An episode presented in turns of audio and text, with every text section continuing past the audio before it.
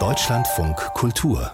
Buchkritik Elisabeth Badinter ist eine einflussreiche französische Philosophin und Historikerin. Seit den 80er Jahren ist sie bekannt als die Kritikerin des Mythos von der Mutterliebe oder auch vom Mutterinstinkt.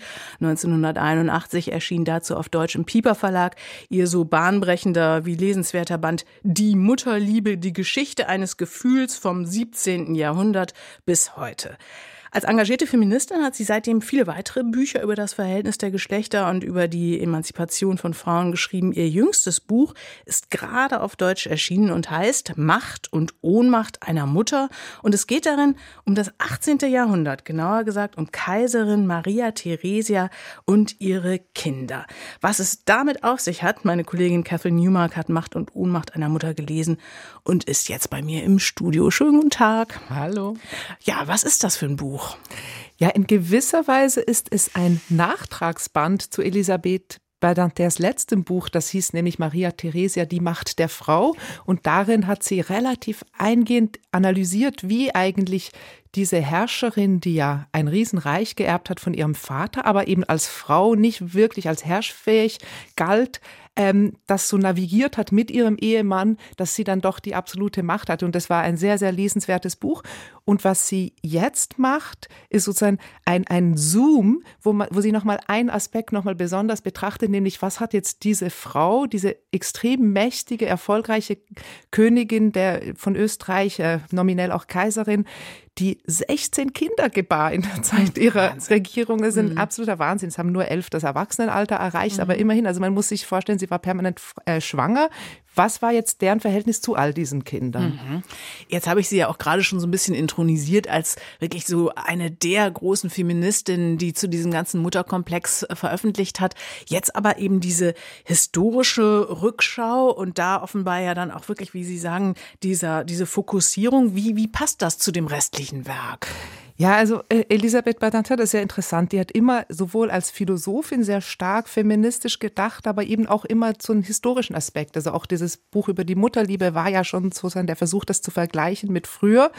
Und sie scheint sich jetzt mit Maria Theresia nochmal so besonders zu beschäftigen, weil das so ein Fall ist, den sie im 18. Jahrhundert verortet, die so eine eine Zwischenfigur ist zwischen dem dieser älteren, nicht wirklich vorhandenen Mütterlichkeit, die ja auch wichtig ist für sie als Feministin zu sagen, na, diese Mutterinstinkt ist eben nichts Natürliches. Sie hat das in vielen Büchern ausgebreitet und es geht immer darum auch, dass wir uns nicht so etwas wie ein Mutterinstinkt oder ein Stillinstinkt andichten lassen sollen. Und Maria Theresia steht, glaube ich, für sie so auf der Kippe zu diesem neuen Zeitalter, wo plötzlich die Mutterschaft nochmal anders gelebt wird. Und von dem her passt es dann irgendwie doch, obwohl sozusagen diese eigenartige Fokussierung auf diese Herrscherin auch wiederum äh, irgendwie seltsam ist in einem feministischen Werk. Was für eine Mutter war sie denn? Sie sehen mich jetzt hier gleich noch befangen in den alten, tradierten Mustern, aber war sie eine gute Mutter? Also, wir haben schon gehört, eine unglaubliche, taffe Mutter muss sie gewesen sein. Aber kann man das, was sie damals geleistet hat, überhaupt mit einer guten Mutterschaft, wie wir sie heute definieren würden, abgleichen? Jein. Also, Elisabeth Badinter versucht das. Und sie sagt, sehr zu Recht, dass Maria Theresia im Vergleich zu anderen Müttern der Zeit, vor allem aus dem Hochadel, vor allem Herrscherinnen, eine sehr aufmerksame Mutter war. Sie hat sich wahnsinnig um ihre Kinder gesorgt. Sie hat sie alle bei sich behalten. Sie hat sie nicht irgendwo ausgelagert, wie es die französischen Königinnen taten. Sie ist auch nicht irgendwie einfach auf den Jagdausflug gefahren, obwohl ein Kind zu Hause gestorben ist. Also sie hat sich immer, sie hat ungewöhnlich stark getrauert um die Kinder, die bei der Geburt oder in der Kindheit gestorben ist. Also sie war sehr aufmerksam. Aber das heißt nichts, auch nur ansatzweise ähnliches, wie wir es heute unter einer Mutter verstehen würden. Also das ist schon auch trotz allem ein sehr distanziertes Verhältnis. Und was man dann eben sieht, sie ist auch gerade dann im Erwachsenenalter, da geht es ja dann auch um Politik, da geht es um Herrschaftspolitik, wer wird mit wem verheiratet. Da ist sie in gewisser Weise wahnsinnig übergriffig und control-freaky. Also sie lässt diese Kinder auch nie, nie, nie ins Erwachsenenleben los. Sie schreibt ihnen Briefe, wo sie ihnen Anweisungen gibt, wie sie sich ganz genau zu verhalten haben. Sie lässt sie ausspionieren und ähm, hat immer irgendeinen Vertrauten bei all diesen verschiedenen Höfen, dem sie dann sagt, ja, bitte schreiben Sie mir so oft wie möglich und nutzen Sie zur Not auch einen berittenen Boten. Ich muss alles wissen, sozusagen über was meine Tochter jetzt am Hof von Neapel macht. Also von dem her, es ist ein durchmischtes Bild, würde ich sagen.